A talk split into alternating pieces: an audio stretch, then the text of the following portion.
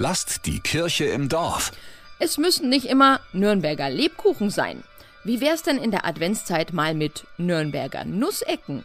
Hinter der Nusseckenmanufaktur im Ortsteil Großgründlach steht ein Jungunternehmer mit ganz viel sozialem Engagement. Kai Küffner heißt er, er ist 33 und vor zehn Jahren baut er eine Lehrbäckerei für behinderte Menschen in Tansania auf.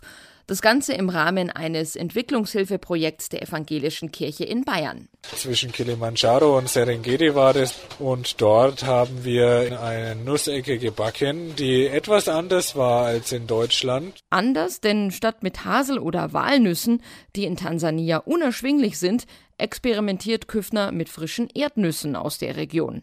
Und diese Nussecken kommen dort super gut an. Und als ich dann nach meinem Vertragsende nach Deutschland zurückgekommen bin, habe ich hier angefangen, diese Nussecken zu backen. Vor sechs Jahren ist der Bäckermeister in die ehemaligen Räume einer Metzgerei in der Ortsmitte von Großgrundlach gezogen.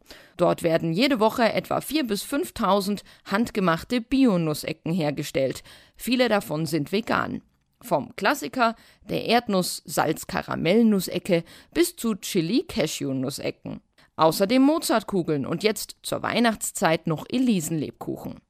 Es läuft also beim Meister Küffner, wie er sich selbst gern nennt. Also ich bin einfach dran geblieben, habe mein Ding gemacht und dann von der One-Man-Show vor sechs Jahren jetzt mit 25 Leuten.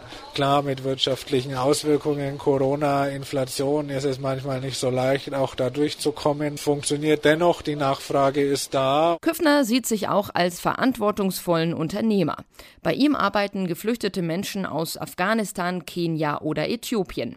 Seine Manufaktur ist außerdem nach den Prinzipien der Gemeinwohlökonomie zertifiziert. Da geht es nicht nur um Gewinn für den Chef, sondern auch um Menschenwürde, ökologische Verantwortung und soziale Gerechtigkeit. Es wird zwar immer in der Öffentlichkeit gesagt, so der Verbraucher hat es in der Hand mit seiner Kaufentscheidung, was er kauft und bla. Dann sage ich, nein, der Unternehmer ist genauso gefragt, was bringe ich überhaupt auf den Markt? Ist ein sinnvolles Produkt. Bringt es dem Gemeinwohl einen Mehrwert oder nicht? Deswegen schaffen wir hier eben auch Arbeitsplätze vor Ort, schaffen aber auch mit unserer Produktauswahl, wie zum Beispiel unserer Schokolade, Arbeitsplätze in Ghana und versuchen ganzheitlich zu wirtschaften, sinnvoll, nachhaltig. Mehr Infos auf meister-küffner.de. Lasst die Kirche im Dorf.